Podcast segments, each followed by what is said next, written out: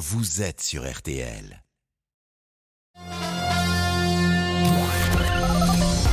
Les auditeurs ont la parole sur RTL. Avec Pascal Pro.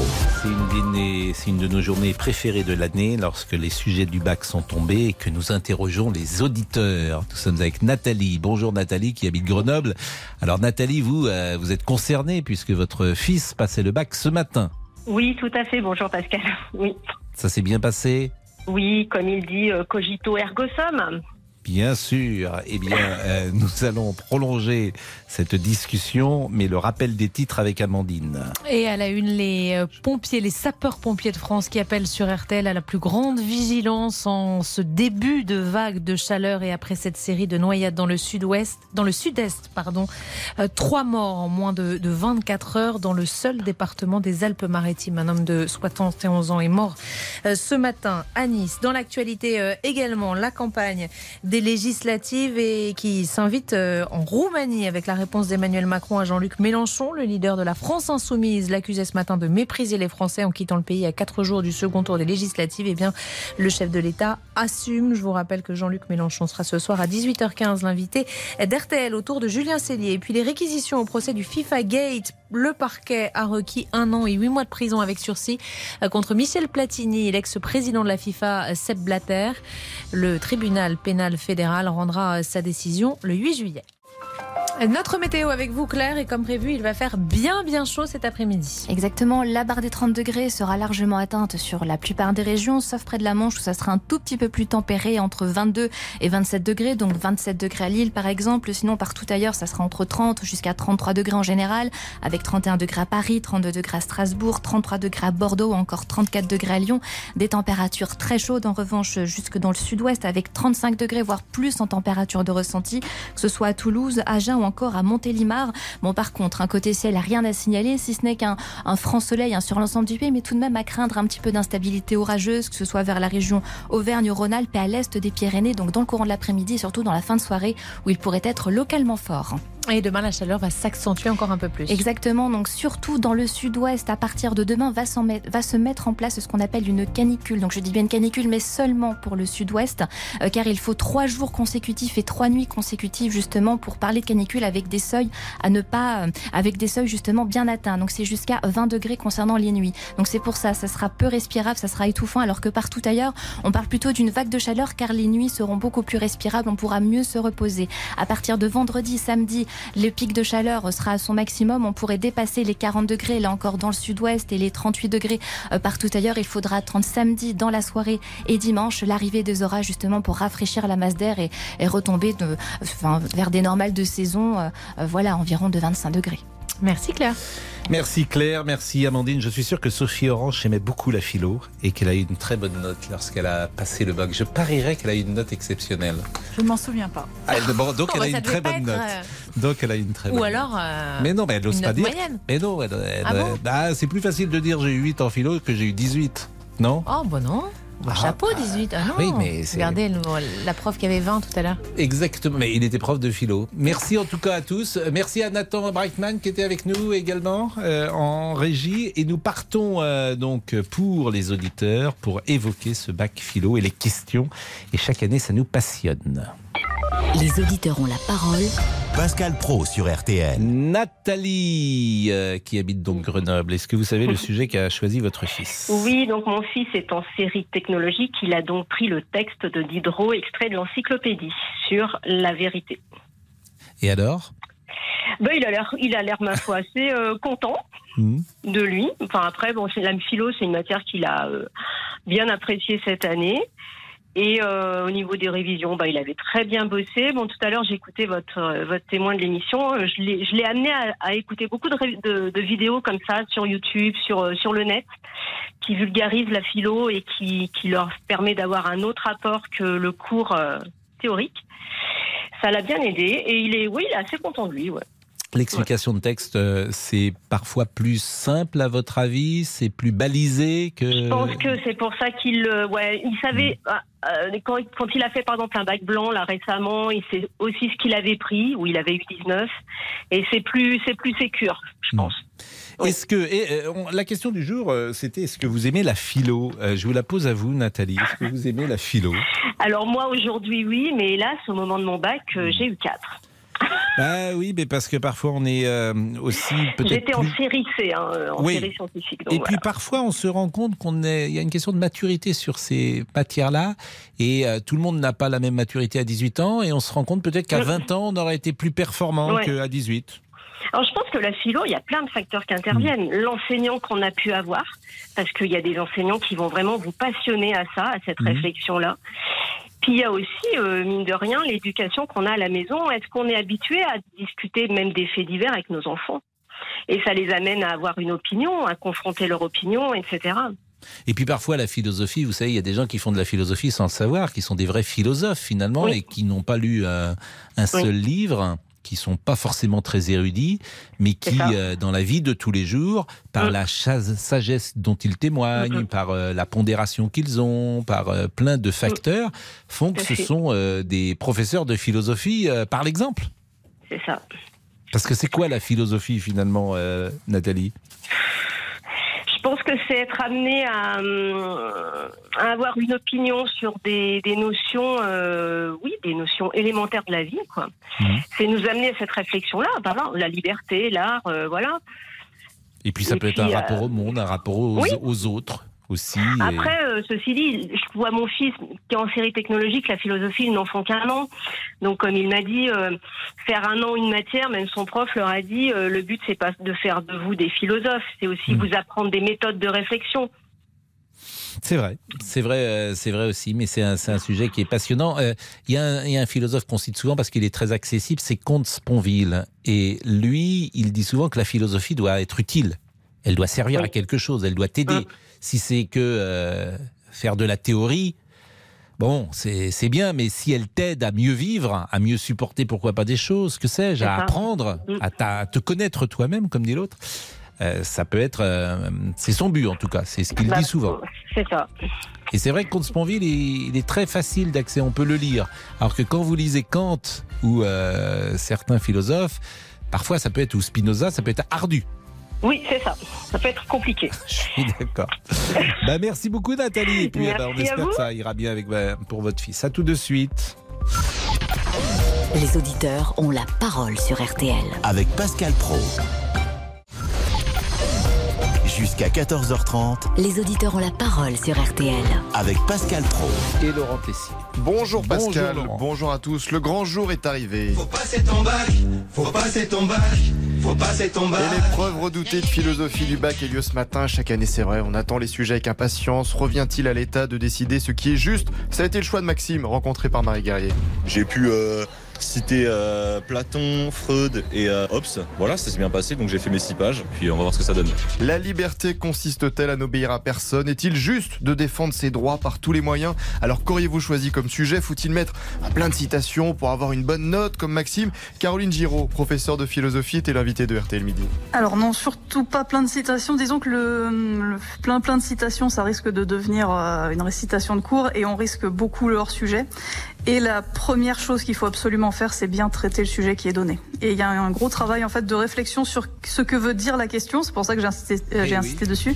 Aimez-vous la philosophie? Bah tiens, venez passer l'épreuve avec nous. 32 Et c'est 000, intéressant ce 32 qu'elle disait euh, de bien euh, déjà comprendre le sujet et de traiter le sujet. Sinon, c'est hors sujet. Bah oui, mais d'essayer de comprendre la question qu'on te pose. Mais c'est vrai un peu dans la vie finalement. Ça va là pour tout le monde. C'est vrai euh, parfois dans, dans tout plein de domaines. Alors euh, Pierre, vous aimiez la philo? Euh J'ai eu 10 sur 20 au bac. Je suis arrivé avec la tactique de Jean-Claude Duss sur un malentendu, ça peut marcher, j'avais rien révisé. 10. c'est passé. Bah non, mais c'est C'était quoi F5 à l'époque Mais vous aimiez ou pas vous avez- Non, vous pas du tout. Non, Non, c'était pas le cours trop. préféré. hein. Euh, Pierre est avec nous, professeur d'histoire. Bonjour Pierre. Bonjour Pascal. Alors vous, vous allez corriger des copies, mais pas de philo. Non, j'ai pas corrigé les copies de philo. Vaut mieux pour les élèves de philosophie d'ailleurs, hein, parce Oui. que euh, pour répondre à la question euh, qui a été posée avant, moi j'ai eu 9 en faisant un contresens total sur le sujet de philo. Donc, euh, C'était quoi le contresens? Ben, en fait, je me souviens très bien du sujet. hein, euh, C'était en quoi la démocratie est-elle la condition et la fin euh, en quoi, pardon, en quoi l'égalité entre les hommes est-elle la condition et la fin de la démocratie?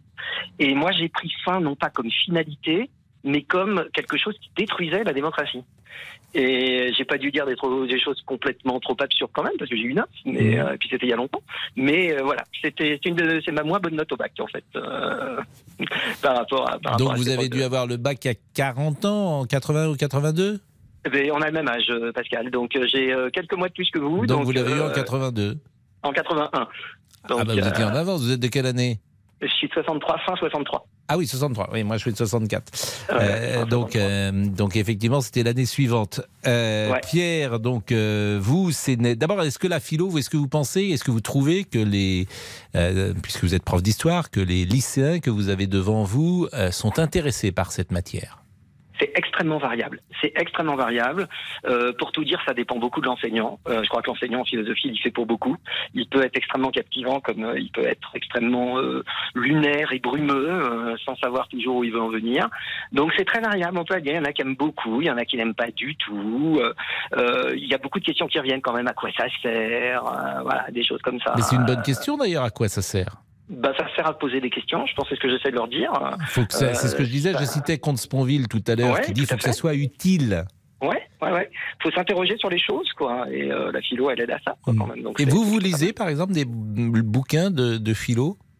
Bah, j'ai lu Constantville euh, il y a quelques temps, justement, mais pas, non, c'est pas trop ma tasse de thé. Quoi. Je suis plus, euh, je suis plus sur l'histoire, forcément, vu mon, vu mon Mais il y a beaucoup de livres aujourd'hui, alors, qui font de la philo sans, sans le dire forcément, puisqu'ils parlent du bien-être, euh, d'aller Ouais, mieux. ouais, bon, alors ça tourne autour quand même de ces sujets-là. Alors ça ne manie peut-être pas les concepts euh, qu'il y a dans les philosophes, euh, chez les philosophes classiques, mais il y a cette volonté de parler aux gens qu'ils aillent pourquoi pas mieux, qu'on leur donne Ouais. des clés, des Mhm. clés Ouais, de, ouais, mieux vivre. Tout à fait. tout Caroline à fait. Dublanche, qui nous écoute peut-être euh, en ce moment, le soir, elle fait de la philosophie d'une certaine Ouais, manière avec partie. les auditeurs.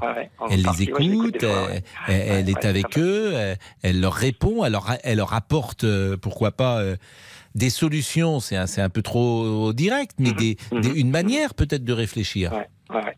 En fait, Pascal, je voulais aussi vous dire, c'est pour ça aussi que j'appelais à la base. euh, donc, je suis correcteur du bac. J'ai corrigé donc les épreuves de spécialité, euh, notamment moi, je fais de l'histoire, géographie, géopolitique, etc. Et ce que je voulais vous dire, c'est qu'il serait intéressant que vous enquêtiez sur les notes que les élèves vont avoir, parce que nous avons appris de sources très sûres que les notes que nous avions mises après correction avaient été remontées par on ne sait qui, euh, sans qu'on nous demande quoi que ce soit cette année, de 1, 2 points. Et je voulais alerter là-dessus parce que je trouve que c'est très grave. Les jurys sont souverains. Théoriquement, les notes se remontent en jury. Et là, a priori, il y a des gens, puisque maintenant nous n'avons plus les copies en papier sous les yeux, mais nous avons des copies sur Internet, qui se permettent de monter nos notes. Mais, alors qu'on serait passe qui 20 et pourquoi minutes. Alors, bah alors, ce serait qui? Ou c'est le siècle, le service interacadémique des examens, ou c'est le rectorat, ou ce sont nos inspecteurs régionaux qui euh, sont nos chefs euh, de matière, si j'ose dire, qui le font. Et pourquoi C'est simple? Aujourd'hui, on veut que les élèves aient 11 ou 12 de moyenne. C'est la base. C'est pas leur travail que l'on va juger. Il faut que l'on soit dans une moyenne, Pascal. Et ça, je trouve ça mais, mais qui vous a dit ça? Et comment vous le savez? Comment on peut enquêter, nous, là-dessus? Alors, vous, êtes- vous interrogez l'Association des professeurs d'histoire-géographie, qui est une association qui a pignon sur rue, qui vient de faire plusieurs communiqués. Euh, vous appelez même le rectorat, parce que je crois qu'ils ont été obligés un peu de, de commencer à s'expliquer. Mais vous, vous dire, pouvez valider parce que vous, vous, Moi- la moi, copie j'ai elle est anonyme copies. par définition. Oui, donc vous ne savez pas qui vous corrigez. Exactement. Mais est-ce que vous savez, donc vous savez la note que vous avez donnée, mais est-ce que Tout vous fait. savez la note qui sera donnée en fin de compte? Est-ce que vous pouvez, vous avez un regard Ah oui, là-dessus? C'est simple. Si je vais, donc y a un site hein, qui s'appelle Santorin, c'est le site Oui. du rectorat sur lequel on a les copies. Euh, quand on a fini de corriger nos copies en mettant la note, on verrouille notre lot de copies. Et là, si je vais voir mon lot de copies, moi j'ai relevé mes notes hein, au début, je vais voir que ma note, elle est montée d'un point ou de deux points. Donc ça, vous l'avez validé vous? Non, moi j'ai validé ma Non, mais note. vous l'avez validé. Vous avez, vous l'avez vérifié que la note était remontée. Bien sûr, mais Vous vous, l'avez vu de vos yeux Je vus. pense que, bien sûr, Bon, bah, bien donc sûr, vous bien pouvez sûr. témoigner. Ah ben oui, non, non, donc, mais non, mais je pas- donc ça, non mais attendez. Ça, c'est un témoignage très important, ce que vous nous dites, Bien Pierre. euh, C'est-à dire que les notes que vous avez euh, données ont toutes été remontées ou Toutes certaines ou certaines, toutes ou certaines. J'ai un collègue, toutes ses notes ont pris un ou deux points. Toutes. Et les Sur vôtres 35 copies. Et les vôtres Faut que vous soyez les précis. miennes, euh, les miennes, moi j'avais une moyenne assez élevée. Ce que je sais, c'est que j'ai une copie sur laquelle l'élève n'avait strictement rien fait, où j'ai mis 5, qui a dû passer à 7. Bah écoutez, euh, Pierre, ça, moi je pense que ce que vous très, nous dites est- nous étonne d'abord. Alors je ne sais pas si c'est grave ou pas. euh, je- je- J'entends ce que vous dites et ça dépend du ministère de l'Éducation nationale. Bah, ou le service interacadémique des examens, je ne sais pas qui a Oui, mais c'est forcément une décision nationale. Ce qui se passe en Vendée, vous, vous Tout êtes en fait. Vendée? Non, non, non, non, En je suis dans la région parisienne. En, Ouais, région Seine-et-Marne. Euh, donc, ce qui se passe en Seine-et-Marne, euh, au nom de l'égalité de tous, j'imagine que ça se passe dans tous les départements de France. Tout au moins dans les trois académies de Paris, Créteil, Versailles, puisque euh, on a corrigé sur les trois académies les copies. ah oui, ça euh, pourrait être uniquement Paris, Créteil, Versailles pour, euh, Ah, ouais. Mais là, je suis sûr qu'il y a des gens qui une vont image m'entendre. différente de ces académies. Je sais pas, ah, je sais pas, mais Terrible. là, je sais qu'il y a des gens qui vont m'entendre et qui vont sans doute vous appeler en vous disant que je ne raconte pas des bêtises. Alors, vrai. effectivement, Pierre, moi, ce que vous me dites m'intéresse beaucoup. hein. vous êtes professeur d'histoire. euh, c'est surprenant. Et on va continuer la discussion. On parlera évidemment philosophie, mais on pourra revenir sur, sur ce que vous venez de dire à l'instant. La pause. Jusqu'à 14h30. Les auditeurs ont la parole sur RTL. Votre avis nous intéresse. Appelez le 3210, 50 centimes la minute. Pascal Pro, Les auditeurs ont la parole sur RTL.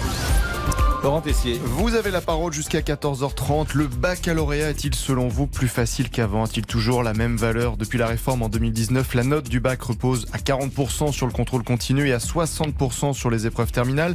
Pierre Mathieu, le directeur de l'Institut d'études politiques de Lille, est à l'origine de cette réforme. Je ne peux pas m'empêcher de considérer qu'il est bien pour les élèves qu'une partie de leur baccalauréat euh, soit constituée de notes qu'ils obtiennent au cours de leur cursus, parce que comme ça, quand ils ont une note médiocre ou moyenne, ils peuvent la rattraper par une autre note. Alors que quand on toutes nos épreuves au mois de juin sur une période extrêmement courte, quand on avait une, une mauvaise note, c'était terminé puisqu'on jouait tout sur cette euh, matière-là, hein, ou sur cette épreuve-là. Pierre Mathieu, invité de RTL ce matin, une réforme qui ne plaît pas vraiment à Sophie Vénétité, secrétaire générale du syndicat enseignant SNES-FSU.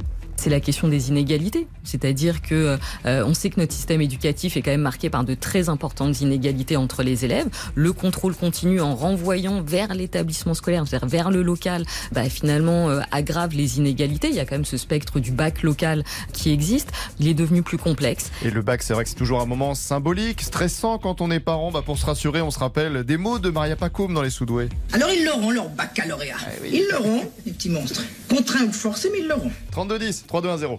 Est-il juste de défendre ses droits par tous les moyens? La liberté consiste-t-elle à n'obéir à personne? Revient-il à l'État de décider ce qui est juste? C'est les sujets du jour. Nous sommes avec euh, Charles, bonjour, qui est enseignant. Oui, bonjour Pascal. Charles, vous enseignez quoi L'espagnol. Ah oui, donc euh, vous n'êtes pas euh, professeur de philo. Je suis pas prof de philo, non. Mais je peux quand même avoir un avis. Et, et quel est l'avis que vous avez sur euh, l'intérêt pour euh, cette jeune génération de la philosophie? Le même que pour le reste. C'est-à-dire que, par exemple, j'étais de surveillance ce matin. Il y avait une, une épreuve donc qui durait 4 heures et au bout de, de une heure, de deux heures, il y avait déjà beaucoup de candidats qui quittaient la salle. Bah, Peut-être parce qu'ils sont très doués, ils ont répondu très vite. Oui, écoutez, si vous, ça c'est le, si, si, c'est le verre à moitié plein, si vous voulez. Après, en étant un tout petit peu plus réaliste, je pense que bon, effectivement, euh, il y, a, y, a, y a, voilà, je pense qu'il y, y a un effondrement du niveau et je pense que la philosophie, euh, euh, je pense qu'il y a de plus en plus de, de- de- d'élèves et d'étudiants qui perdent cette capacité de, de, d'abstraction. Vous demandiez tout à l'heure à quoi servait la philo. Moi, je pense que la philo, elle est importante en termes de raisonnement et pour euh, acquérir le sens de la nuance, par exemple, voyez. Et euh, on vit dans une société où les gens sont de plus en plus binaires. En fait, on simplifie les choses. En fait, moi, je pense qu'on assiste à un appauvrissement de la pensée euh, généralisé. Euh, les réseaux sociaux, par exemple, euh, offrent euh, du prêt-à-penser dans lequel les, personnes s'engouffrent sans aucune distance. Euh, et euh, je pense que c'est dans l'air du temps. C'est dans l'air du temps, si vous voulez, de, de, de voilà, on, on, on, arrive à une, une capacité, à un intellect euh, bon marché, euh, bradé. Et euh, par rapport à ce que disaient les autres enseignants, bon, effectivement, on, on brade nos exigences en permanence parce qu'on veut toujours maintenir des taux de pourcentage au bac qui sont euh, ahurissants et qui évidemment ne reflètent absolument pas le, le- le niveau réel de- des- des élèves et des étudiants.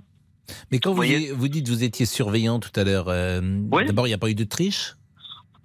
Non, non. Bon. non Les non, élèves n'ont non. pas le droit au portable, Non. ni non, aux écrans. Non plus. D'accord. Et euh, c'était 4 heures l'épreuve de philo? 4 heures, oui. Elle a commencé à 8 heures? À 8 heures, tout à fait. Et à 12 heures, euh, donc au bout de 4 heures, vous direz, il y avait combien d'élèves devant vous? À 12 heures, il y avait deux élèves. Deux élèves. Et au début, il y en avait combien? 19. 19. Donc euh, tous étaient euh, sortis quasiment avant la fin. Oui, absolument. Ouais. Ouais. Et, et vous avez pu discuter avec eux après? Euh, non, parce que bah, les élèves, en fait, vous savez, ils quittent la salle. Nous, on est tenté. Enfin, évidemment, on est, on est, on est obligé de rester jusqu'à la fin, récupérer les copies, les, les amener au secrétariat. Donc, vous, vous savez, euh, on n'a pas vraiment pu euh, discuter avec eux. Mais je vous dis, euh, ne serait-ce que visuellement déjà, bon ça on en a l'habi- on en a l'habitude, on n'a pas attendu l'épreuve de philo pour se rendre compte de ce genre de choses, mais vous prenez les copies, euh, il y en a qui sont bien présentées, qui sont propres, qui sont lisibles, et puis il y en a d'autres, c'est un vrai désastre. Mais ça a toujours Avec, été le euh, cas sans doute, non? Je pense que c'est de pire en pire, honnêtement. Hein. Euh, parce qu'avant, même quelqu'un qui n'avait pas une écriture euh, fabuleuse, quand même, en, en- lorsqu'il était en examen, il s'appliquait, il faisait, il faisait son maximum, euh, etc. Et quoi. là, vous avez le sentiment qu'il y avait du relâchement. Mais y en a- mais oui, mais ça date pas de maintenant, mais, mais Non, du mais- relâchement, bien sûr qu'il y en a. Oui, oui, bien sûr. euh, les- les- vous, avez, vous, avez, vous avez le droit d'ailleurs de jeter un œil sur les copies euh, Mais déjà, on les classe, les copies. On les classe par ordre alphabétique, donc on les voit. Donc déjà, on a une impression visuelle euh, globale de la copie. Et je peux vous, je, je peux vous garantir que, que, que, que bon, j'étais moi-même correcteur, évidemment, mais je plains les correcteurs parce que vous voyez des copies qui sont raturées. Mais bien sûr, elles sont raturées, barrées, euh, c'est écrit petit, c'est illisible. Et je vous, bon, et évidemment, je vous parle même pas du niveau d'orthographe. Parce que là, par terrifiant contre, en fait ce que vous racontez. Moi, je, je suis terrifié de ce que vous racontez. ben oui, mais c'est la réalité, Pascal. Donc, je vous assure vous, la étiez dans une salle de classe ce matin avec, 10, avec 19 jeunes gens qui ont 18 ans et vous Ouais, me la dites, vingtaine, que, quoi, voilà. vous me Hmm. dites que la calligraphie n'est pas au rendez-vous, vous me dites que la présentation n'est pas au rendez-vous, vous me dites que l'orthographe n'est pas au rendez-vous et tout ça, c'est majoritaire. Ben, écoutez, moi j'ai l'impression en tous les cas que ce phénomène-là de, de défendrement de l'orthographe, de la syntaxe, et c'est un phénomène qui s'accroît. Et tous les hyper, tous les inspecteurs, tous les, tous les, toutes les, tous les officiels en quelque sorte qui prennent la parole pour dire que c'est vrai sont des menteurs. Euh, voilà, parce qu'évidemment le niveau baisse sont pas. mais jugés comme des menteurs par le système, c'est ça que vous voulez dire Ils, Non, mais ils c'est un ne mentent constat pas. que tout le monde- vous- C'est au Non. second degré que vous dites ça. Non, non, c'est au premier degré. Moi, je pense que c'est, c'est, euh, si vous voulez, tout est fait pour que, pour que les enseignants, tout est fait pour qu'on brade nos exigences depuis de, de Oui, mais j'entends bien, mais ceux qui prennent la parole, vous avez dit, ils, ce sont des menteurs parce qu'ils ils, ne disent pas la vérité alors. Non, ils ne disent pas la vérité. Parce qu'ils disent que, eux- ça- que c'est mieux que, que la vérité, c'est mieux que le réel. Non, voilà, non, c'est-à-dire que eux veulent maintenir un discours officiel pour dire que le niveau ne baisse pas, alors que, alors qu'en réalité, tout le monde sait, c'est de notoriété publique. euh, il suffit de se pencher sur une copie pour savoir que le niveau Mm. baisse. Il suffit de, de, de faire cours à des, à des classes tout au long de l'année pour savoir que le niveau baisse. Quand vous avez des, des, des, des, Mm. des- des élèves de terminale, par exemple, qui sont capables de vous écrire l'importance, L apostrophe UN, Mm. plus, lo- plus loin importance. Effectivement. Une pause, à tout de suite. Jusqu'à 14h30 Les auditeurs ont la parole sur RTL. avec Pascal Pro. Pascal Pro, Les auditeurs ont la parole sur RTL. Laurent Tessier. Et vous avez la parole sur tous les sujets au 32-10. Une vague de chaleur exceptionnelle a commencé à s'abattre sur la France. C'est encore dans le sud-ouest qu'il fait le plus chaud. À Bordeaux, 31 degrés à l'ombre. Philippe de Maria était tout à l'heure dans RTL Midi avec des ouvriers de la voirie qui sont en plein soleil. Est très chaud. On sent bien la chaleur là. Oui, on le sent, on le sent. Là, il n'y a pas besoin de chauffage. À la pause méridienne, vous mangez léger? On mange léger, ouais, que des salades quasi. Que des salades et beaucoup d'eau. On ne peut pas manger chaud. C'est- Il y en a qui mangent chaud, mais moi, j'y arrive pas. Vous travaillez à l'extérieur, venez témoigner dans l'émission. Et puis cette vague de chaleur vous inquiète-t-elle? 3210 3210 sur votre téléphone. Il est 13h33, on est avec Jean-Rémy Girard, que vous connaissez, qui intervient régulièrement sur les antennes. Il est président du syndicat d'enseignement lycée-collège. Bonjour Monsieur Girard. Bonjour Monsieur Pro. Et merci d'être avec nous. On avait un professeur à l'instant qui s'appelait Pierre, qui expliquait que les notes qu'il a données ont été relevées sans son accord. Sans son accord. Alors que, nous disait-il, le jury est souverain. Est-ce vrai? Oui, C'est tout à fait vrai. Nous, au SNALC, on a eu de nombreuses remontées euh, de, ce phénomène. Ce qu'il faut savoir, c'est qu'il y a une forme d'harmonisation des copies qui existe, hein, qui existe depuis euh, depuis longtemps, euh, mais habituellement cette harmonisation des copies du bac, par exemple un collègue qui a un paquet de copies qui est à 7 de moyenne alors que la moyenne globale est à 12, euh, voilà, se fait en discussion et en accord avec euh, le collègue euh, concerné. Et là, ce qui s'est passé, euh, notamment en Ile-de-France, hein, où on a eu beaucoup, beaucoup de remontées, c'est que les notes de l'ensemble du paquet de copies de beaucoup de collègues ont été toutes remontées d'un point, comme ça, sans qu'ils en aient été informés. Et ça, c'est parfaitement anormal. Alors, qu'est-ce que vous comptez faire? Alors nous, on a déjà signalé la chose au ministère. hein. J'étais encore, euh, j'en ai encore parlé au cabinet du ministre hier là-dessus. Euh, on va, nous, on a demandé à ce que les notes soient rétablies telles qu'elles avaient été portées par euh, les correcteurs. Et il faudra de toute façon faire un bilan de cette euh, session euh, du baccalauréat pour comprendre ce qui s'est passé. Il faut bien voir que le problème ici ne vient pas du ministère de l'Éducation nationale. hein. Ce sont visiblement des pratiques qui se mettent en place dans certaines académies. Il y a d'autres académies où en fait le système n'a pas du tout changé. hein. Je, je parlais Non, mais- mes collègues d'Orléans-Tours et euh, il s'était rien passé euh, chez eux pour le coup. Alors moi, ce qui, ce qui m'ennuie évidemment, c'est que euh, euh, c'est c'est une interprétation possible à, à fantasme. C'est-à-dire pourquoi l'Île-de-France on euh, relève les notes? Parce qu'on juge que dans l'Île-de-France, euh, en Île-de-France, les élèves ne sont pas euh, assez forts ou assez doués ou assez performants. Et là, on ouvre la boîte à fantasmes, si vous me permettez, euh, Monsieur Girard. Et je n'en dirai pas plus. Alors, je pense pas que ce soit spécifiquement ça, puisque des bidouilles du bac, on en connaît depuis longtemps et qu'elles n'étaient pas propres euh, à l'Île-de-France. hein. On a Mm. connu une année un, un sujet, je crois, de physique-chimie euh, dans l'Académie d'Orléans, si euh, je me souviens bien, où euh, le barème avait été mis sur 24 et non pas sur 20. Donc, c'est pas quelque chose qui est en rapport en fait avec le niveau supposé des élèves de l'académie. C'est juste probablement qu'à Versailles et à Créteil, mais peut-être à d'autres endroits, hein, on n'a pas encore expertisé partout. euh, D'un seul coup, ils sont, euh, ils ont mis en place des sortes d'harmonisation interne sans, sans prévenir personne. Hmm, bah, c'est quand même très étrange. Qu'est-ce que vous comptez faire? Je vous ai posé la question. Vous allez laisser ça comme cela ou vous allez Alors, euh, non, non, réagir fortement? Non, non, nous on a réagi, on demande que les notes euh, des correcteurs soient rétablies. Bien sûr. Euh, Il y, a- il y a un jury qui est souverain, qui va de toute façon se prononcer à la fin, et euh, qui lui peut faire des modifications en tant que, en tant que jury. Mais euh, pour, pour mon syndicat, le SNALC, le processus d'harmonisation qui existe depuis très longtemps ne peut se faire qu'avec l'accord des correcteurs et qu'avec un échange Qui avec a les décidé correcteurs. selon vous? Ce serait le ministre dans ces cas-là? Non, euh, c'est pas le ministre. C'est clairement pas le ministre puisque ça ne se produit que dans certaines académies et pas dans toutes les académies. Donc c'est vraiment des décisions qui se qui sont prises très clairement au niveau local. Voilà. Bon, bah écoutez, je trouve que c'est assez nébuleux. D'une manière générale, Jean-Rémy Girard, vous êtes professeur de français? Oui, je- Vous j'enseigne en- les lettres au lycée, tout à fait. Vous enseignez depuis combien de temps? J'enseigne depuis euh, un peu plus de 15 ans, bientôt 20 ans. Je vieillis, c'est terrible. Alors, euh, et vous avez eu le bac en quelle année, hein, Monsieur Girard? Eu le bac en 99. En 99. Bon, est-ce que vous diriez que le niveau s'effondre, comme le disait un de vos collègues tout à l'heure, qui est euh, qui est professeur d'histoire? Il a 56 ans. C'était Pierre qui est intervenu en premier. Est-ce que vous diriez que le niveau s'effondre uniquement en culture générale, en orthographe et en français? Alors, le niveau diminue très clairement sur la maîtrise de la langue, sur la grammaire, sur l'orthographe. Et c'est pas moi qui le dis, c'est le ministère de l'Éducation nationale qui fait des études euh, sur des cohortes d'élèves de fin de CM2 tous euh, tous les cinq ans.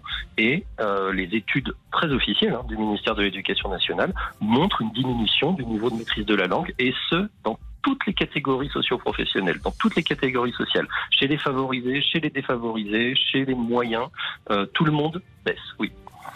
Quelle tristesse. Merci Monsieur Girard. Merci, mais bon, tout n'est pas fini parce que c'est pas très compliqué la grammaire et l'orthographe. Euh, Si on s'y remet tous, on peut euh, peut-être relever le niveau euh, bien vite, quand même. Eh ben, on espère. On espère. Hein? Par exemple, Monsieur Boubouk, que je n'ai pas encore salué.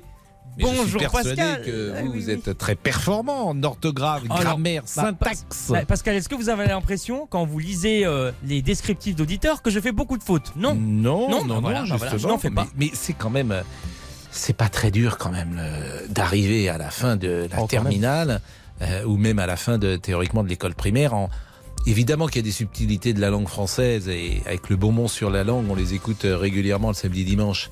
Mais euh, de faire très peu de fautes, on en fait tous un peu, mais de faire très peu de fautes, c'est pas la mer à boire quand même.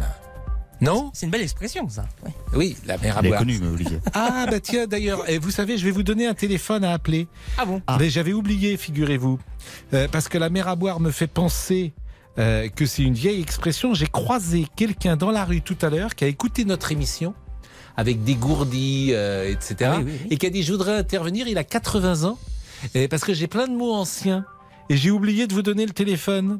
Donc je vais vous le donner maintenant. Avec je vais vous le donner maintenant. Je, vais vous le donner maintenant et vous allez appeler. Vous allez appeler ce monsieur. J'espère qu'il répond. Bah à vos ordres, peut-être pas. Mais mais la pause et je vous envoie ça tout de suite via euh, via un SMS, ami. Via un téléphone, oui, ça, merci ça va, Pascal. ça va franchir la vitre de la régie. À tout de suite. Jusqu'à 14h30, Les auditeurs ont la parole sur RTL. 13h, 14h30, Les auditeurs ont la parole sur RTL. avec Pascal Pro. Laurent Tessier. Vous avez la parole sur tous les sujets jusqu'à 14h30. Jean-Luc Mélenchon accuse Emmanuel Macron de mépriser les Français en quittant le pays à 4 jours du second tour des élections législatives. Qui va fixer la politique de notre pays a déclaré le leader de la France insoumise. Emmanuel Macron en déplacement en Roumanie a réagi à ses propos. Il faudra m'expliquer en quoi venir auprès de nos soldats est une forme de mépris. C'est euh, un respect affiché. Et je pense que tous nos compatriotes le ressentent ainsi. Nous sommes à quelques jours de la fin d'une présidence française de l'Union européenne. Je sais que d'aucuns veulent en sortir, affaiblissant le pays et sa sécurité. Et je le combats avec force. Mais c'est pleinement mon rôle que de venir aux côtés de nos soldats. Donc j'assume, comme d'habitude, tout avec clarté et sérénité. Vous pouvez réagir au 3210 3210 sur votre téléphone. Iliès est là et Iliès c'est intéressant parce qu'Iliès est lycéen. Il a passé le bac ce matin. Bonjour bac philo. Bonjour Iliès. Bonjour Pascal, Et merci d'être avec nous. C'est la première fois que vous passez le bac? C'est la première fois ouais, de ma vie. bah, Dans le temps, les gens repassaient le bac, mais j'ai l'impression que tout le monde l'a aujourd'hui. Parfois, Bah, les gens le repassaient en tout cas.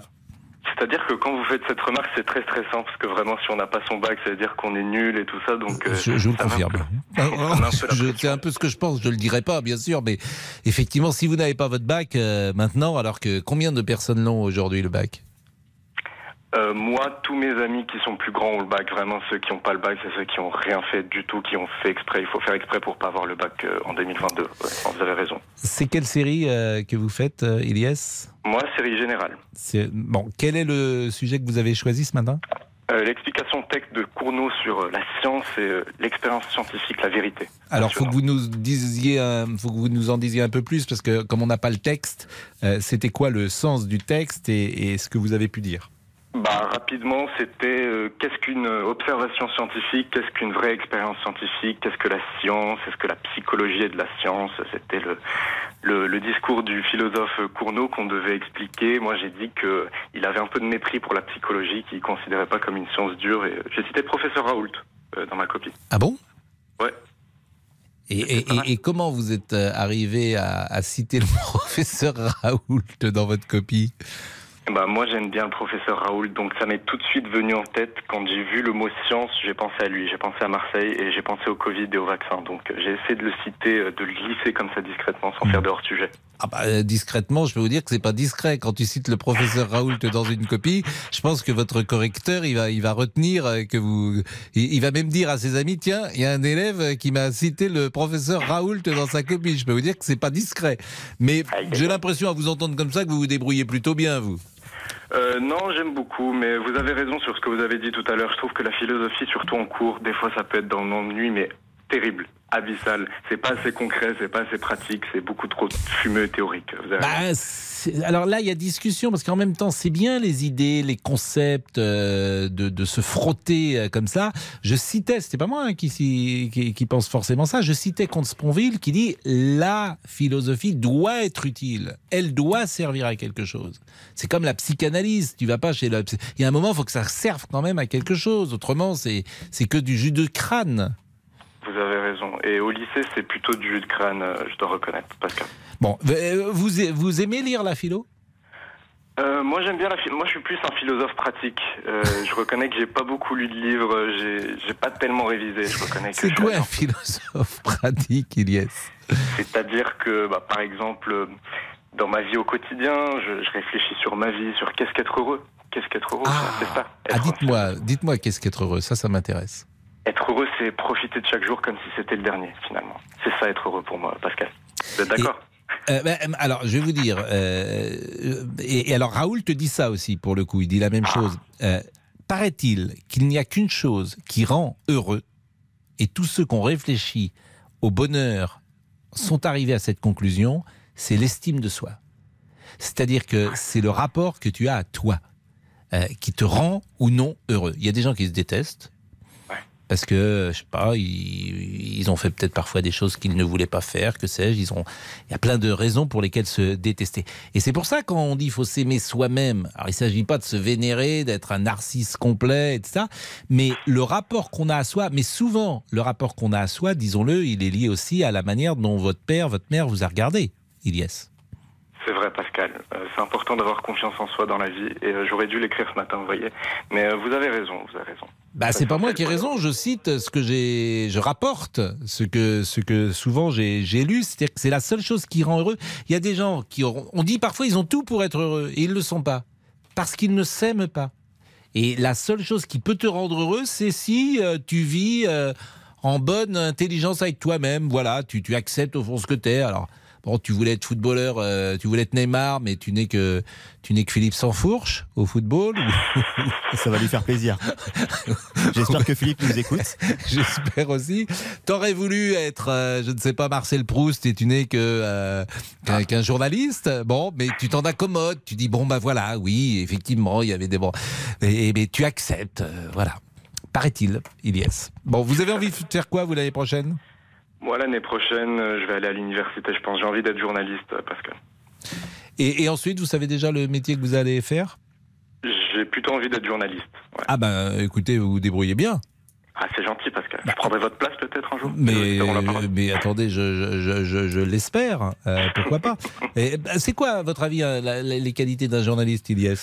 Euh, pour moi, il doit être honnête, il doit pas être politiquement correct et il doit pas donner de leçons. Il doit juste donner Mm. des faits. Et c'est ce que vous faites très bien sur RTL. C'est pour ça que je vous écoute beaucoup. Bon, bah, vous êtes, euh, vous êtes gentil. Alors, euh, après, je pense qu'il faut qu'il soit euh, un bon observateur, d'abord, un journaliste. Parce que pour rapporter, il faut bien regarder, il faut bien écouter. Et faut, pour, pour témoigner, ça, c'est sûrement une qualité qu'il doit avoir. Bon. Après, il n'a pas besoin d'être. comment dire La règle, c'est qu'il n'y a pas de règle pour un journaliste. Vous pouvez être très cultivé, euh, pas cultivé. Vous pouvez euh, vraiment, c'est tout à fait étonnant. Et puis le métier est tellement large, vous savez. Entre, il y a des éditorialistes, il y a des gens qui font des portraits, il y a des gens qui font des enquêtes, il y a des gens qui font de l'investigation. Là, euh, on peut même pas définir un portrait type de journaliste. On dira bien sûr, faut qu'il soit plutôt curieux, bien sûr, faut qu'il soit plutôt ouvert, bien sûr, faut qu'il soit pl- qu'il aime euh, observer, témoigner. Mais je vous assure, il y a parfois des bons journalistes qui peuvent échapper même à, ces rè- à- à cette règle-là. Merci en tout cas, Elias, parce que c'était intéressant d'échanger avec vous. Vraiment merci. Et je suis sûr que vous... ce qui serait bien, quand est-ce que vous aurez votre note? Début juillet 2022. bah, ça serait pas mal que vous nous appeliez. Souvent, on dit ça aux gens et puis les gens ils nous rappellent pas. Mais ça serait bien euh, et même qu'on sorte un petit morceau de cet échange et puis qu'on la mette euh, le de- début euh, début juillet avec votre note. Ça serait intéressant de vous écouter à 15 pas, jours. Je vous oublierai pas. Ah bah j'espère que vous m'oublierez pas. Ça, ça me fait plaisir, Ilias. Monsieur Boubouk, Pascal le philosophe des réseaux. Ah oui, oui, bah c'est moi le philosophe. Ah oui. Vous vous souvenez de la note que vous avez eu au bac? Eh oui, j'ai étonné tout le monde, Pascal, mais j'ai eu 15. Mais ça ne m'étonne pas. Mais si, si, Mais ça ne m'étonne pas parce que vous êtes un poète Mais de j'ai la toujours philosophie. beaucoup philosophé sur moi-même. J'ai bien- réfléchi toute la journée sur moi-même. C'est surtout la deuxième partie de phrase que je retiens sur moi-même. Hein, vous avez écrit d'ailleurs un très beau livre, Moi, moi et moi-même, qui va sortir. Non, mais je peux rester deux heures, qui Pascal. va sortir ces prochains jours. Je peux rester deux heures fixes à, Sur à moi. ne penser voilà, qu'à la vie, Qu'à vous. Pascal. Oui, au sens de la vie. Je vous Mais- promets mais, ça. euh, oui, au ah, mais- destin. au- Mais, mais c'est Diogène dans son tonneau. Ah oui, oui, vous bah, êtes, euh, peut-être, vous êtes fait pour euh, la, la vous êtes- vous êtes- c'est- c'est c'est le bouddhisme. Ah bah peut-être, Pascal, oui. Il faut peut-être. supprimer tous les un- désirs, un petit paraît-il, Bouddha, oui, c'est pour ça. être un bon bouddhisme. D'accord. Tiens, voilà du Bouddha, comme disait euh, je ne sais plus qui. Bah merci, c'est précis. Allez-y. Nos réseaux sociaux pour Gilbert. Le bac ne vaut plus rien. Il valait encore quelque chose il y a une vingtaine d'années. Annick nous dit ma petite fille a passé ce matin. J'étais plus stressé qu'elle. On conclut avec Bernard. Le bac c'est une épreuve dont on se souvient toute sa vie. Alors là, elle a raison, la dame, c'est-à-dire que quand un enfant passe le bac à la maison, c'est toute la famille qui passe le bac. Ça, je suis à 100% d'accord avec ça. Vous n'avez pas d'enfant encore, monsieur Boubouk? Mais pas à ce que je sache, non, faudrait que je vérifie. Non. Oui, Vous verrez. Vous verrez plus tard. Peut-être. Et 13h51, nous sommes ensemble. On parlera euh, d'Emmanuel Macron et de ce qu'il a dit, de son duel avec Jean-Luc Mélenchon, et puis tous les sujets du jour. Vous pouvez venir. Michel Platini également. Michel Platini qui connaîtra, figurez-vous, euh, le verdict de- du jugement, quoi, son jugement, le 8 juillet. Et figurez-vous que c'est 40 ans, jour pour jour, après France-Allemagne à Séville. Il y a quand même des clins d'œil parfois de l'histoire qui sont euh, sidérants. Il connaîtra son jugement sur euh, le dirigeant qu'il est, qui c'est capital quand même dans sa vie. 40 ans, jour pour jour, après France RFA à Séville. À tout de suite. Pascal Pro, les auditeurs ont la parole sur RTL. Jusqu'à 14h30 Les auditeurs ont la parole sur RTL. avec Pascal Pro. Et Laurent Tessier toujours. Bien un prétexte pour écouter de la musique. C'est aujourd'hui la date anniversaire de la naissance de Johnny Hallyday.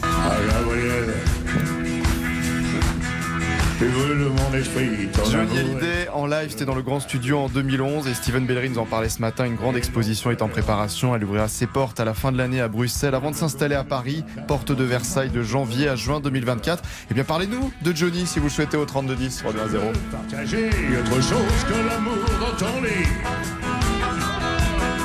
Et entendre la vie et ne plus me souffler sous tes rires. Jean-Alphonse Richard est là, mais euh, il nous donnera dans quelques instants. Avec plaisir, mon cher Pascal. Le programme de l'heure du crime. Mais pour le moment, c'est peut-être Emmanuel Macron euh, qui euh, va être au centre de notre discussion avec Mathieu. Bonjour Mathieu, vous êtes agriculteur, vous habitez dans l'Aisne Oui, bonjour Pascal. et euh, vous souhaitez peut-être intervenir, bonjour euh, Mathieu, sur les propos du chef de l'État hier euh, devant son avion avant de partir pour la Roumanie. Tout à fait, oui. J'ai trouvé la sortie pertinente, mais encore ambiguë. Euh, je pense que dans la nupe, il y a différentes couleurs de rose et de rouge. Et je considère qu'il y a une partie de la nupe qui est bien, bien rouge, voire euh, rouge très foncé. Et il faudrait s'affranchir d'appeler à voter pour ces gens-là.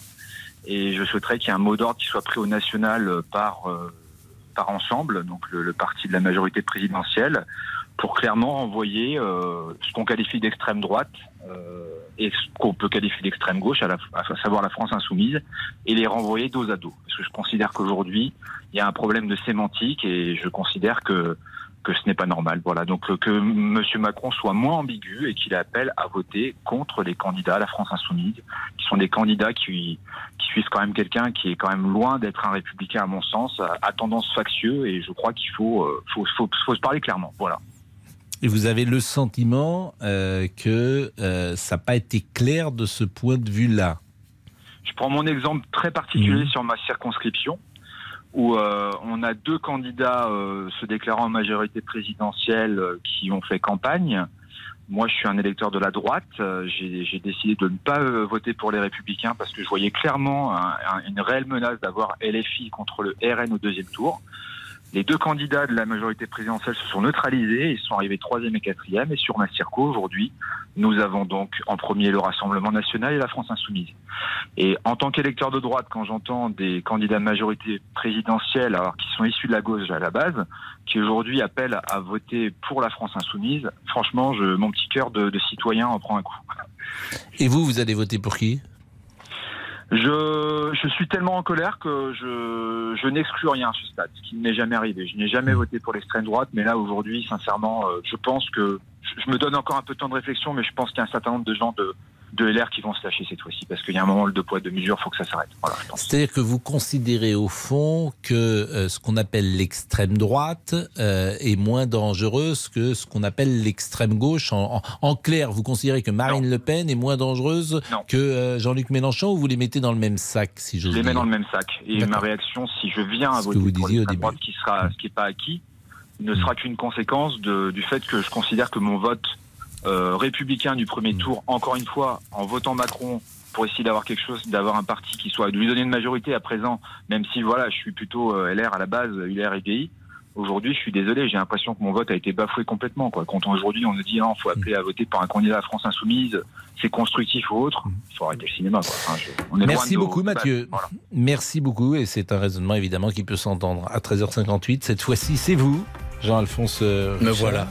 Voilà, alors hier, il y a eu. L'heure du crime. euh, oh, il y a un petit couac, mais c'est le- c'est la, c'est la loi du direct. Mais Nous, c'est le nous direct, du- exactement. Mais cette émission qu'on devait entendre hier. Demain.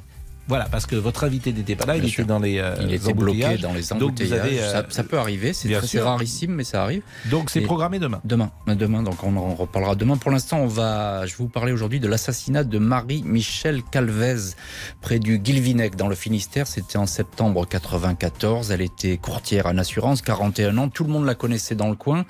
Elle n'avait pas d'ennemis et depuis 27 ans, c'est le mystère qui entoure cet homicide. Une enquête euh, qui au début a été mal engagée. Et vous le savez bien, Pascal, dès lors qu'une enquête est mal engagée dès le début, bah, ça se passe pas très bien par la suite. Donc ça a pris beaucoup de retard et aujourd'hui euh, on essaie de relancer cette enquête, notamment avec l'ADN. On en parle avec notre invité, c'est notamment euh, Catherine Calvez qui est la sœur de Marie-Michel, la victime dans cette affaire. La pause à tout de suite. Politique, sport, culture, l'actualité complète en un clic sur rtl.fr. Est 14h01. Les trois infos à retenir avec Nerissa et Mani. Une vague de chaleur s'abat aujourd'hui et jusqu'au week-end sur toute la France avec des températures exceptionnelles pour un mois de juin. Jusqu'à 37 degrés aujourd'hui dans le sud-ouest. Climat propice à la baignade. Et justement, les pompiers des Alpes-Maritimes lancent un appel à la prudence après une nouvelle noyade ce matin. C'est la troisième noyade en 24 heures dans le département.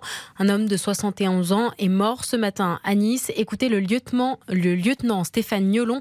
Il est responsable dispositif baignade. Il faut bon, déjà pas présumer de ses forces. Nager plutôt le long de la plage jusqu'à la bouée des 300 mètres. Il vaut ne pas s'éloigner. Surtout quand c'est des enfants, ne pas les lâcher des yeux, même en zone surveillée. Ça va très vite. Actuellement, il fait très chaud, donc il faut bien s'hydrater. Ne pas consommer de boissons alcoolisées ou faire des repas trop trop riches avant de se mettre à l'eau et attendre une heure ou deux après les repas. Et ne pas s'exposer surtout au soleil, vraiment dans les périodes chaudes entre 11h et 16h. Stéphane Niolon au micro de Lisa Guinic pour RTL.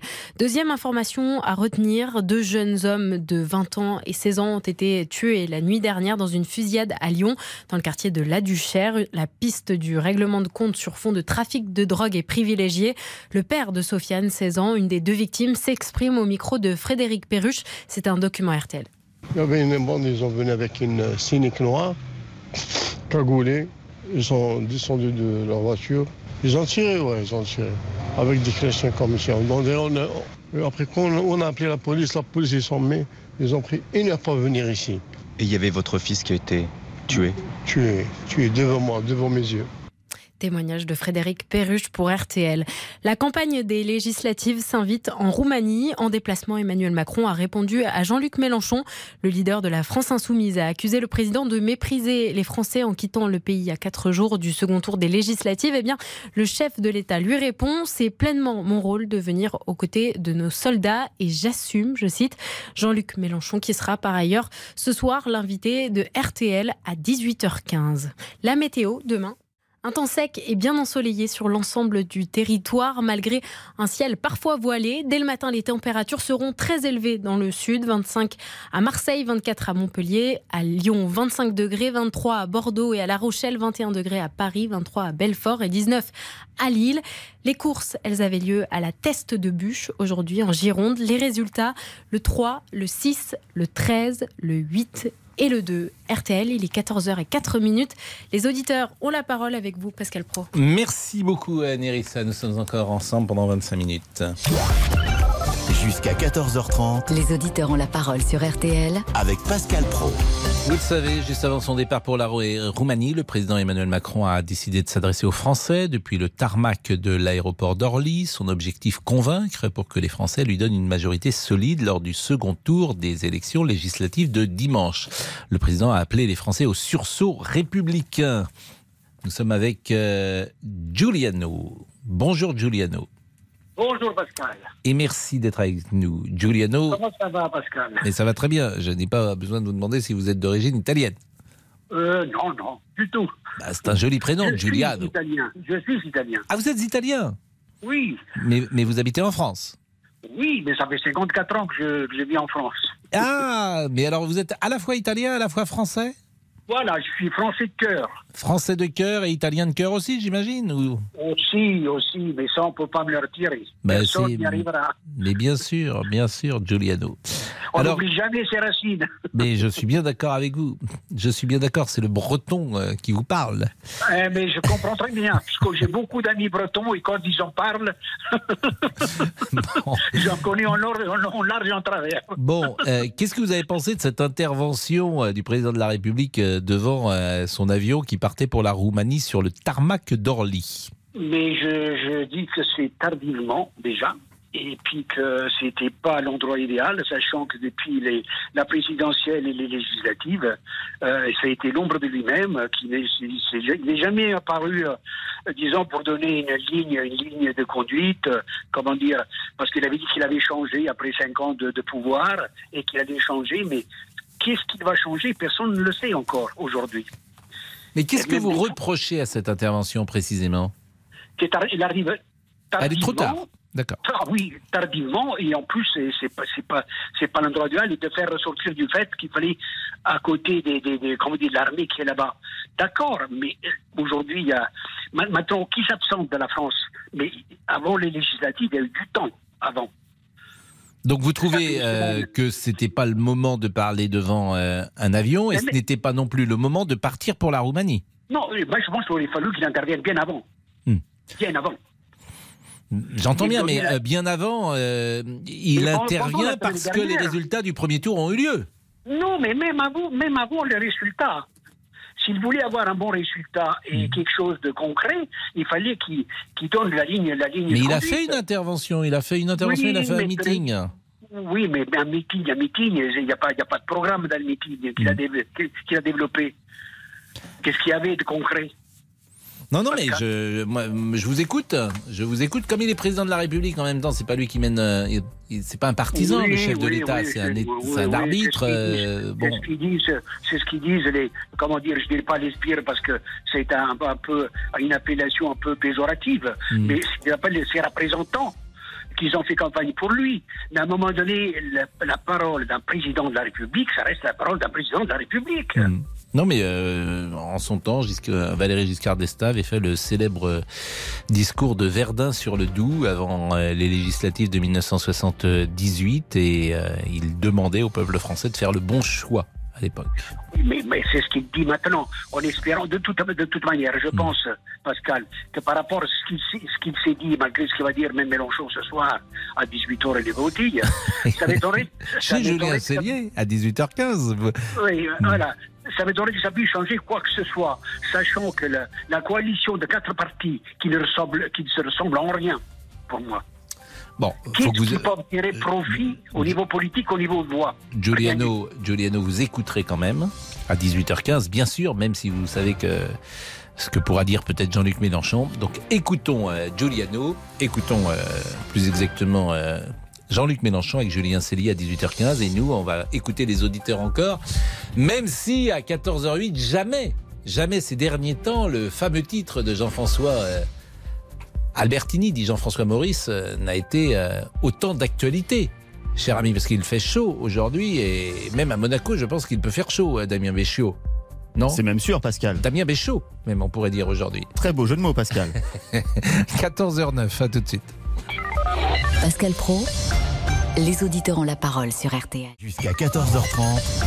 Les auditeurs ont la parole sur RTL.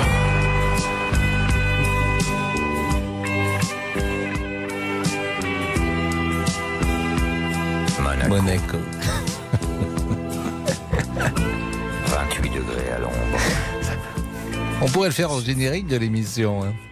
On va essayer, Vous Pascal. savez qu'elle était très contente, euh, l'épouse de Jean-François Albertini, euh, puisque euh, c'était sous le nom de Jean-François Maurice, mais euh, le titre avait été fait par Jean-François Albertini, et son épouse est toujours de ce monde, et elle est très contente euh, lorsqu'on lui avait euh, rapporté que nous mettions en... Tous les jours la chanson? Pas tous les jours, mais que nous la passions deux? régulièrement. Euh, Giuliano a, a terminé. On n'a pas réussi à joindre notre, euh, notre ami dont je vous ai donné le téléphone tout à l'heure. Et non, Pascal, j'ai vous appelé, allez mais ça n'a pas sonné. Ben oui, oui, Bah, oui, on peut essayer sonné. là encore parce que. Vous voulez que je réessaye Bah oui, quand même. Vous avez réessayé qu'une fois oui, oui, non, mais bon, ça me fait beaucoup travailler en une heure et demie, mais non, je veux mais bien. je veux bien. sérieusement, euh, Oui, oui, je dirais, essayons de le l'appeler là. on pourrait l'appeler même en direct.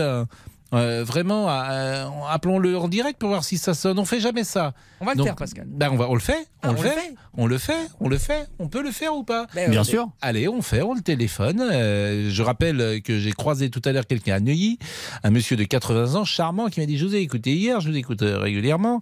Et vous avez parlé des mots anciens. On avait parlé dégourdi. euh, je ne sais plus les mots qu'on avait utilisés d'ailleurs. euh, gourgandine, des mots comme ça. Il dit Moi, j'en connais plein de mots anciens. Il m'a dit J'en connais une palanquée. Et effectivement, une palanquée de mots, par exemple, c'est un mot ancien. Donc, est-ce que ça sonne, euh, monsieur Damien Béchiot? Vous allez voir, Pascal. Monsieur Damien. Allô? Bonjour. Veuillez m'envoyer un SMS en Ah mon bon? absence. Ah, bah oui, mais là. Je suis sûr de le lire et de comprendre le but de votre appel. Merci Vous et bonne journée. message, Pascal? Je vais laisser. Bonjour monsieur, vous êtes alors sur l'antenne d'RTL. Je vous ai croisé tout à l'heure euh, près de Neuilly et je vous avais dit que euh, je vous appellerai. Vous m'avez dit non, vous n'avez pas m'appeler. Je vous ai dit si, je vous appellerai. Vous voyez, je vous appelle, vous n'êtes pas là. Donc il est 14h13 et on aurait aimé euh, échanger avec vous. Vous pouvez nous rappeler au 3210, au 3210. Reposez la question au 3210. 14h13. Philippe est là. Bonjour Philippe. Chef d'entreprise à Nantes, Emmanuel Macron qui euh, mobilise avant le second tour des législatives. Qu'en pensez-vous? Je pense qu'il a raison et que même si j'ai pour l'instant jamais voté La République En Marche, je voterai dimanche euh, sans hésitation pour La République En Marche, pour ensemble, pour faire barrage à M. Mélenchon à l'extrême gauche. Euh, la situation serait inversée, savoir que le Rassemblement national pourrait avoir une euh, minorité bloquante, j'allais dire, à l'Assemblée. Il y aurait des défilés dans les rues partout en France. Là, tout le monde, enfin, apparemment, la presse reste absolument indifférente, les artistes indifférents, alors que pour moi, l'extrême gauche et M. Mélenchon est bien plus dangereux que le Rassemblement national ou que M. Zemmour euh, et Reconquête. Donc, il a fait un super coup politique, certes, euh, aidé par les médias. Mais Pourquoi aidé par les médias bah, parce, que les, parce que les médias n'ont pas parlé de l'extrême gauche. Mais C'est- il ne parle que de ça Non, non, non, non, ils ne prononcent pas très rarement l'extrême gauche. Quelques vous chaînes pensez- de télé. Vous, vous- vous pensez que les médias ont de l'influence sur une Bien sûr. campagne Moi, électorale je pense, oui, oui, oui, oui, oui. Oui, les gens écoutent. Enfin, quand on se rend compte que des gens euh, se décident dans l'urne pour voter, ça veut dire qu'effectivement, ils sont très influençables. mais par exemple, c'est très intéressant ce que vous dites, parce que hum, souvent, moi, j'ai ces échanges avec les auditeurs et je ne le pense pas. Dans le Var, dans la circonscription du Var, euh, celui qui a battu Éric Zemmour, et qui est, qui, qui est monsieur Lot- Lotio, je crois, hein, de, de mémoire, en tout cas qui est deuxième, euh, personne ne le connaissait, c'est un candidat du Rassemblement national, personne ne le connaît, alors qu'Éric Zemmour a une notoriété très forte. Oui, c'est vrai, mais c'est l'ancrage. euh, Là, c'est de l'ancrage local, effectivement. Et il était parachuté en plus, monsieur Lotio. Donc euh, il était même pas en crash le. Oui, ou il y a un local. rejet euh, peut-être de Monsieur Zemmour. je- Mais non, il n'y a pas un rejet, puisque le, Oh, si, si, Rassemblement national, dans le Var, le Rassemblement national a fait plus qu'Éric Zemmour. Mais le Rassemblement national et Reconquête, vous conviendrez que c'est quand même des gens qui sont voisins. Absolument. Donc les gens qui votent pour l'un ou pour l'autre, ils, ont, ils partagent sans doute des idées communes. Vous en conviendrez. en- Les Ah, deux, je crois qu'il a, euh, euh, il a à quelques voix, il est battu, mais les deux doivent peser peut-être 45% de voix. Mais on, on voit bien que là, en l'espèce, euh, Mais oui, mais c'est enfin, c'est même au, au plan national, si on fait euh, l'addition, alors il y en a certains qui vont dire on ne peut pas additionner les voix de droite Hmm. et de droite-droite, j'allais dire, pour pas dire extrême droite. Euh, la droite est largement minoritaire en France, mais simplement, on a encore fois, enfin, c'est l'expression toute faite, mais la droite la plus bête de France ou du monde. Et vous euh, pensez qui qu'elle devrait s'allier, par exemple, vous, devrez, Bien vous pensez sûr. que les Républicains devraient s'allier avec euh, euh, Reconquête et devraient s'allier avec le Rassemblement national? Alors pas tous les républicains, il y aurait une session, à mon avis, une scission pardon entre une partie des républicains, ce qui est déjà à moitié fait, vers la République en marche, le centre droit, euh, centre. Enfin, on ne sait plus d'ailleurs si c'est du centre droit, du centre gauche, euh, bref. Euh, l'équipe entre guillemets La République en marche, et puis la droite de Vauquier, de Ciotti, de Morano, euh, vers effectivement le Rassemblement national, vers Reconquête. Moi, je pense, enfin, moi, je, alors, j'ai, moi, pour l'instant, j'ai voté, je peux le dire, ou pas, oui. Et euh, je ne sais pas si vous pouvez le dire, on a demandé tout à l'heure, euh, certains, certains l'ont dit d'ailleurs, certains l'ont dit. Bon, on devine pour qui vous jamais- avez voté. j'ai- jamais voté euh, le Rassemblement national, mais j'avoue Mhm. qu'un monsieur Jordan Bardella, je l'écoute, il m'intéresse, il présente bien, il parle bien, il a des idées. Enfin, il- moi, il me paraît bien. J'imagine aussi une Marion Maréchal. Enfin, tout ça, ça pourrait faire une droite. Alors certes très à droite, mais comme le dit Monsieur Zemmour, qui serait plutôt la droite RPR. Moi, j'ai adhéré au RPR, donc euh, fut un temps. Et là, je me retrouvais, mais là, simplement, il y a toujours ce barrage que M. Mitterrand a réussi à mettre en place, et bravo à lui. Euh, mais je trouve ça dommage, et moi, je, enfin, pour finir sur Mélenchon, je trouve ça hyper dangereux, et allons, enfin, les gens comme moi, votons, euh, même si c'est à contre, enfin, contre-cœur. Pas de plein enthousiasme, mais J'ai compris. La Eh ben, République en marche. eh bien, merci beaucoup, Philippe. Monsieur Olivier, avant euh, de marquer une dernière pause et peut-être d'écouter un peu de Johnny Hallyday. Alors, Yvonne nous écrit, c'est la Yvonne première. Yvonne, bah oui, oui. mais c'est Ah, Yvonne ça, c'est un prénom. euh, Ah, c'est un joli prénom. hein. Très joli prénom. C'est la hein. première fois qu'on peut sentir Emmanuel Macron réellement déstabilisé. Pour Mm. euh, Louise, faire un discours comme celui-ci sur un tarmac, ce n'est pas du tout adapté. On termine avec Jacqueline. J'espère que Jacqueline et notre président va obtenir une vraie majorité. Mais bien sûr, Pascal. Et nous les salons, nous les salons. Euh, tante, vous savez qui était Tante Yvonne Tante Yvonne, non, dites-moi. Et Tante Yvonne, c'était la femme du général de Gaulle. Ah bah je saurais. Les Français disent. Pourquoi Tante Yvonne Parce que les Français disaient Tante Yvonne, Ah c'est-à-dire que le, le général de Gaulle euh, était le, le père de la nation, et les Français disaient voilà, ils avaient surnommé euh, Madame de Gaulle euh, Tante Yvonne. bah, et vous savez ce qu'elle a fait, Madame de Gaulle, lorsque son mari est mort euh, en novembre 2000, en, en novembre 1970 Ah bah double nom. Elle a tout brûlé, tout brûlé dans la boisserie, euh, dans le jardin. C'est-à-dire qu'elle a brûlé les vêtements du général pour qu'il n'y ait pas de fétichisme ou de reliques. C'est fou quand même comme histoire. À chaque fois, je pense à cela. J'ai dû le dire à l'antenne d'ailleurs, parce que je trouve ça tellement incroyable de faire un, un immense feu où elle a brûlé les costumes, les chemises, les cravates, les Donc il ne reste plus rien. Exactement. Pour qu'il n'y ait pas une sorte de. Euh, C'est peut-être le général d'ailleurs qui l'avait demandé pour qu'il n'y ait pas une sorte de marchandage, de, de fétichisme, comme ça peut exister parfois pour, euh, pour les vedettes ou les stars. Et, et le général de Gaulle était au-dessus, bien évidemment, de, de cela. 14h19, à tout de suite. Les auditeurs ont la parole. Pascal Pro sur RTL. Pascal Pro, les auditeurs ont la parole sur RTL.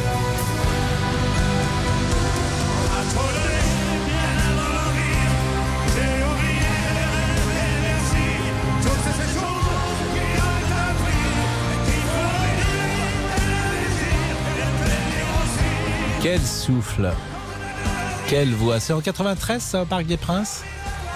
Tout à fait, Pascal. Eh bien, c'est euh, le 15 juin 1993, donc c'est il y a 29 ans, et c'était pour les 40 ans, les 50 ans de Johnny. Les 50 ans de Johnny, c'est ça. Quand il est entré, euh,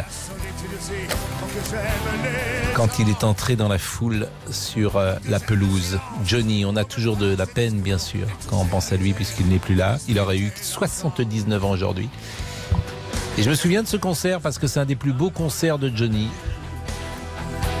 Qu'on me donne la nuit pour que j'aime le jour. Duo avec Sardou. Pour que j'aime la nuit, qu'on me donne le jour. Pour que j'aime aujourd'hui, oublier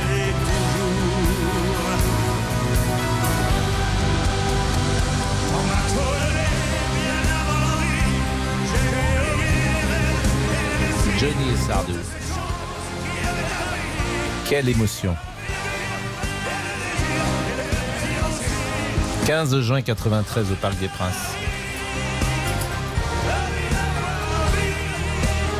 Deux légendes. Le débrief.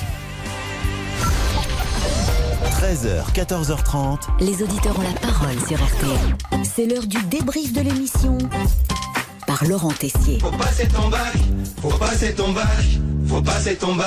Ah, l'épreuve redoutée de philosophie du bac a eu lieu ce matin et c'est vrai qu'on attend chaque année les sujets avec impatience. Revient-il à l'État de décider ce qui est juste? La liberté consiste-t-elle à n'obéir à personne? Après, si vous ne comprenez rien à certains sujets, c'est normal. Professeur Pascal nous a rassurés. Je trouve que le sujet les pratiques artistiques transforment-elles le monde n'est pas très clair comme, euh, comme libellé. Merci de le rassurer. Et puis, quelle note avez-vous eu à l'épreuve de philosophie? Eh bien, on a mené l'enquête. J'ai Bah, eu note- 13. Ah, J'ai eu bah, c'est 13 et je me souviens même Moi, j'avais de... eu neuf. Mais je me souviens même de l'intitulé, c'était La réflexion philosophique est-elle compatible avec l'engagement politique? Aïe, aïe, aïe, aïe. Bon, ça va, ça passe. Nathalie, c'était un peu compliqué, j'ai l'impression. La question du jour, euh, c'était est-ce que vous aimez la philo Euh, Je vous la pose à vous, Nathalie. Est-ce que vous aimez la philo Alors moi aujourd'hui oui, mais hélas au moment de mon bac euh, j'ai eu 4. Aïe, mais heureusement, la relève est là. Son fils a passé l'épreuve ce matin. Oui, comme il dit, cogito ergo sum. Oui, évidemment, Bien vous sûr. rejoins.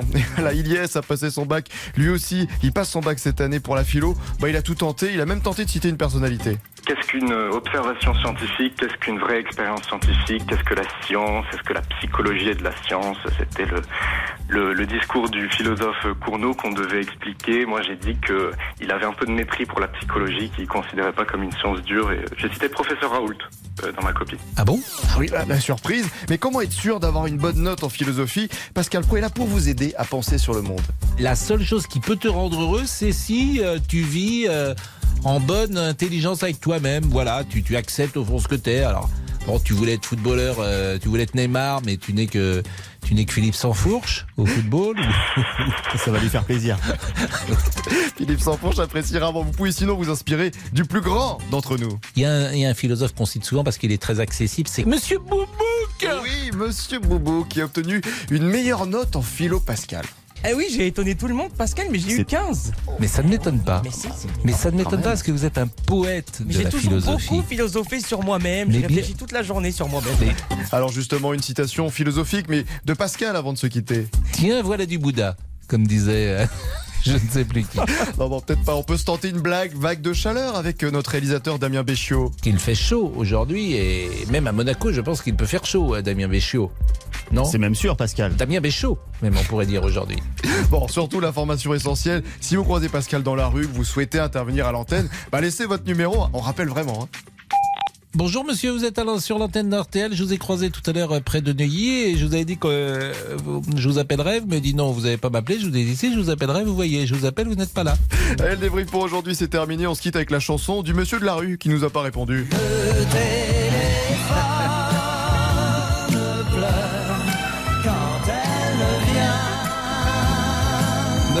son est très datée, je le dis sans arrêt, mais euh, elle s'est arrêtée. Ah, Mais c'est en- très bon. Elle s'est arrêtée Ouais, en vous êtes 80. arrêté, la pendule s'est arrêtée. hein. La pendule s'est arrêtée tôt. Très tôt. Le maître des horloges. Bon, c'est à vous, l'heure du crime. Eh oui, hier, le- c'était l'heure du clim, l'heure de la clim. Mais aujourd'hui, c'est l'heure du crime. Très bon, très bon, excellent. Les grosses têtes, c'est après, hein, c'est pas tout de suite. Euh, dans l'heure du crime, aujourd'hui, l'affaire Marie-Michel Calvez, ça fait euh, 27 ans qu'on essaie de savoir qui a tué cette je- jeune femme.